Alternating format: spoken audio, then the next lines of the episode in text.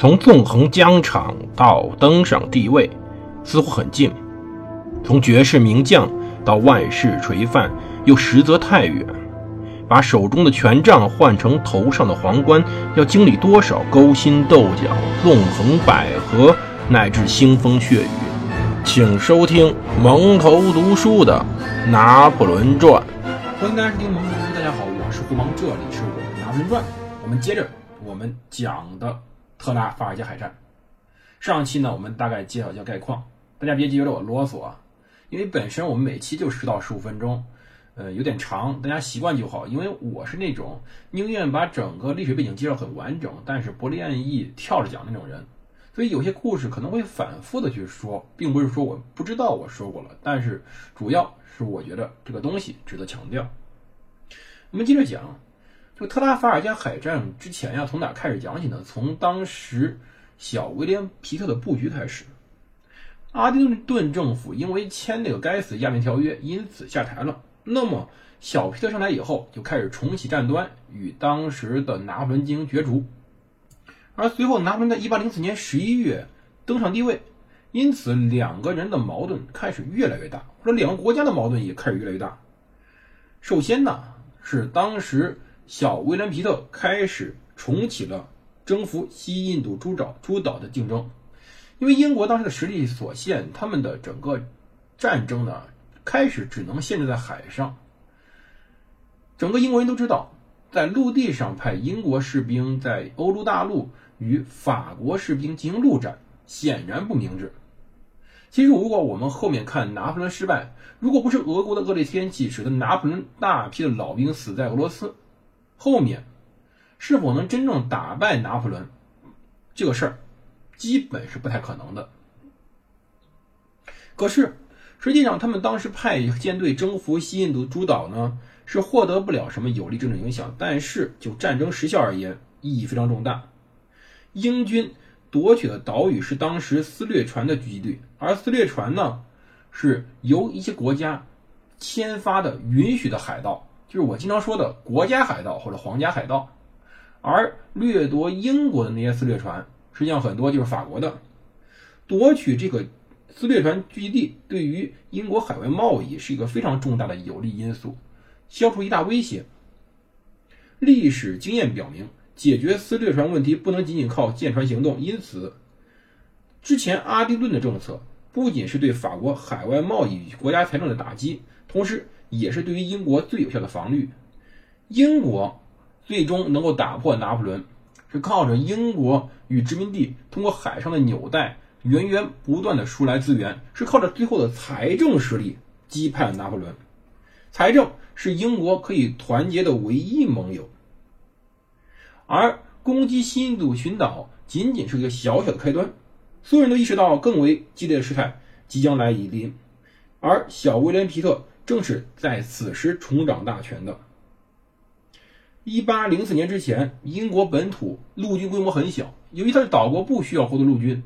他只保留了五万人的陆军，而1804年夏天，这一数字增长到8.7万，同时还准备了8万名民兵以及34.4万的预备役或者志愿兵，总兵力接近50万人。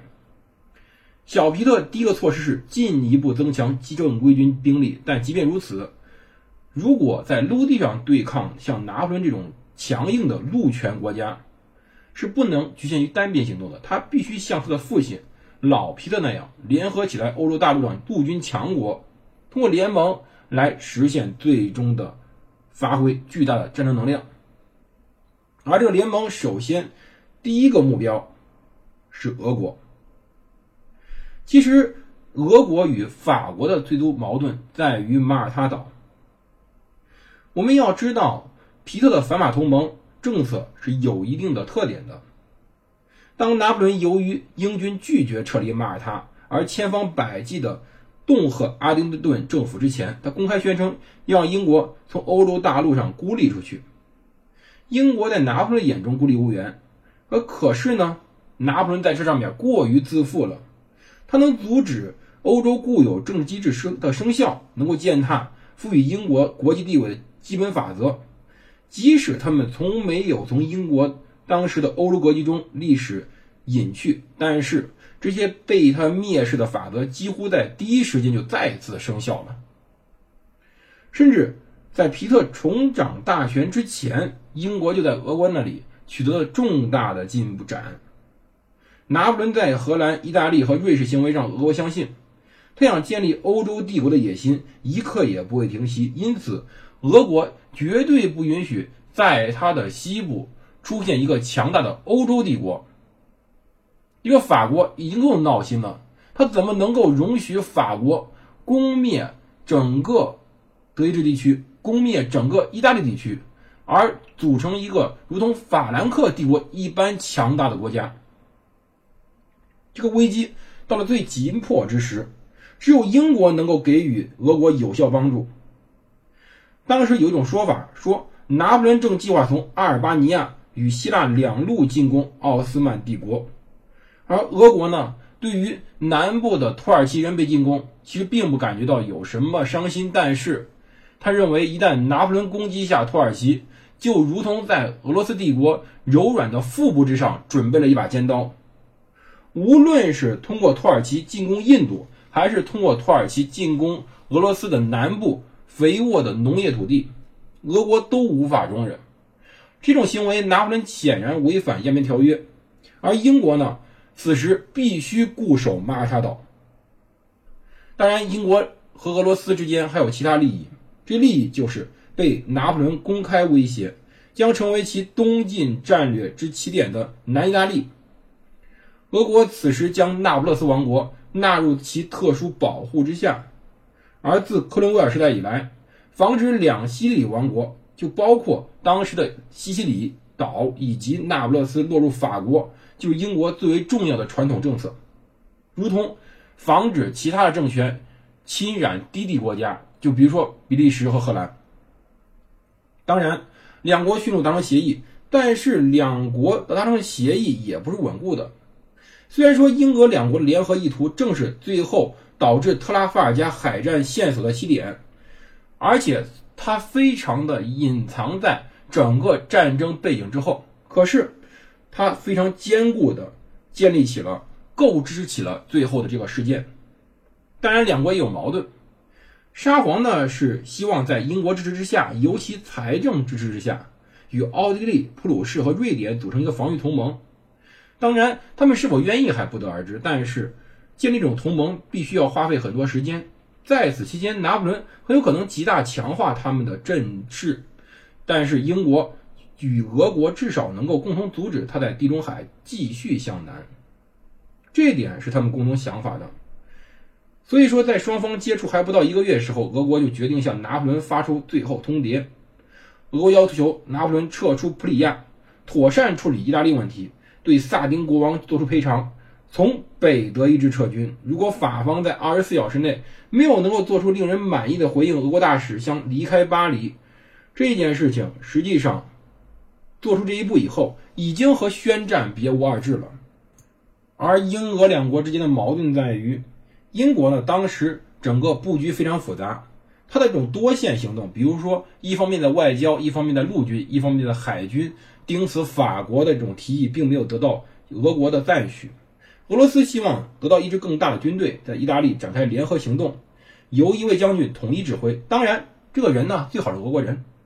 然而，考虑到拿破仑在布罗涅的大军团对于英国本土的威胁，当时。英国政府只能以英国目前无法再在地中海投入兵力作为回应。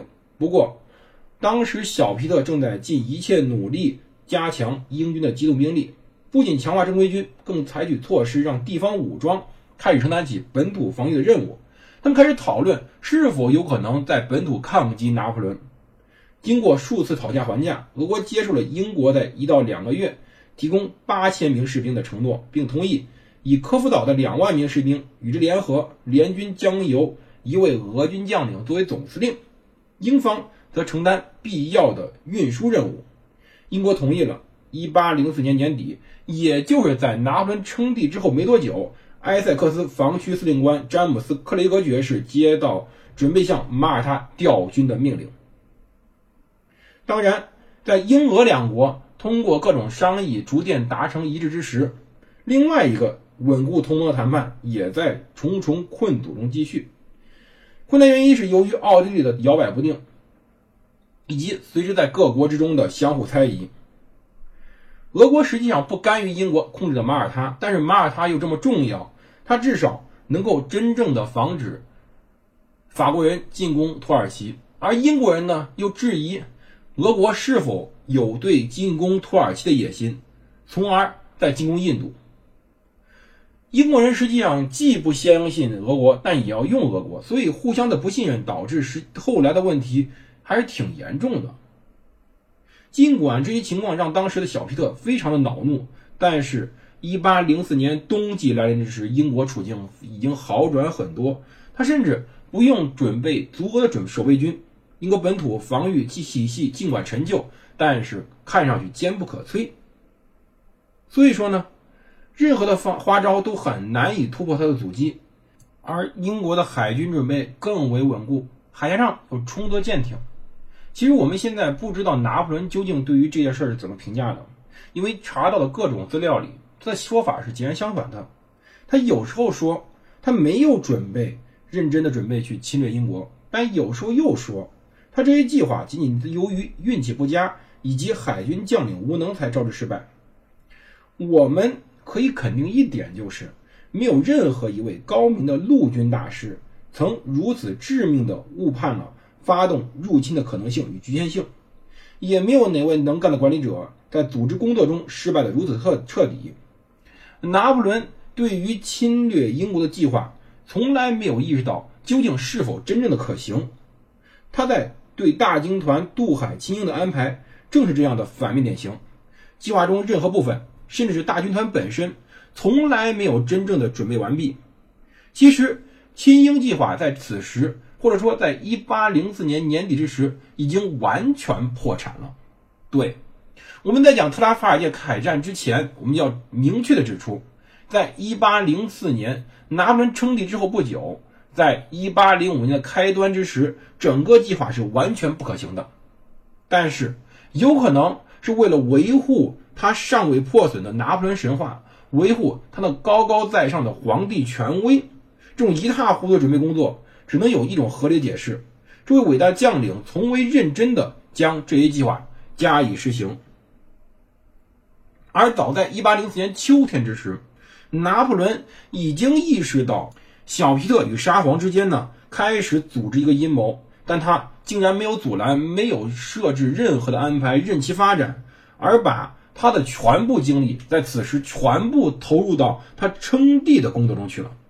整个冬天，整个亲英计划已经被他放弃，大部分渔民船没有准备，港口没有维护，花费数百万挖出来的水道很快被浪所带来的海沙所填埋。拿破仑拥有法国过去一个世纪中所有类似行动经验，但在十八个月的准备工作之后，他甚至没有能准备一项最基本的问题。为了在失望的国民与士气低落的大军团面前挽救名誉，他开始把整个战争焦点转向奥地利。这就是我们随后所要讲的那场著名的奥斯特里茨之战。当然，在海上他仍然失败的。要知道，在沙皇的压力之下，奥地利对于法国的态度日益强硬，他们也开始扩充军队，也开始准备整个的战争。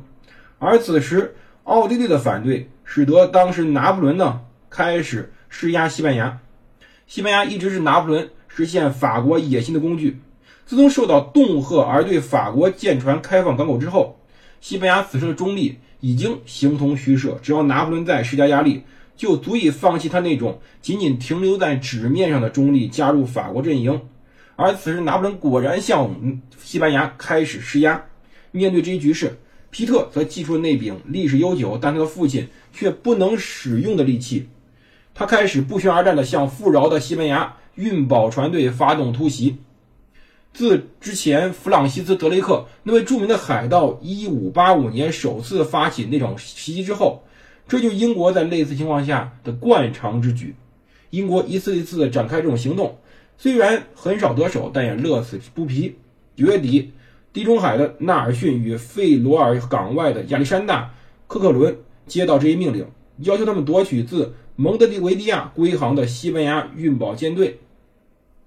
同时，一支新舰队也建立起来，负责封锁加的斯与安达卢西亚海岸，由约翰·奥德爵士所统领。这种战争实际上意味着把当时的西班牙正式推向法国一边。西班牙于十二月十二号正式从英国宣战，而拿破仑的新计划也开始形成。要知道，西班牙本身的地位非常尴尬。一方面，他在法国大革命爆发之后一度加入反法同盟，与英军一度入侵土伦，摧毁了法国地中海舰队。但是，西班牙遭到法军入侵，被迫与法国苟合。而1796年8月，与法国结为反英同盟，开始同英国作战。到一八零三年十月份，西班牙与法国再次订约，西班牙退出反英同盟，宣布中立。代价当然是同法国船只开放港口，向法国提供了十五艘战列舰、六艘巡航舰以及四艘轻巡航舰，并提供一万八千名步兵、六千名骑兵。当然，这种中立实际上是骑墙派，英国显然无法接受，而拿破仑一直向西班牙施加，所以说最后导致。英国对西班牙的抢劫，而西班牙再次对英宣战，这种复杂的外交准备，实际上都是为了随后的海上行动所准备的。究竟随后海上如何行动，我们下期再说。这里是蒙头读书，我是胡蒙，感谢各位收听，我们下期再见。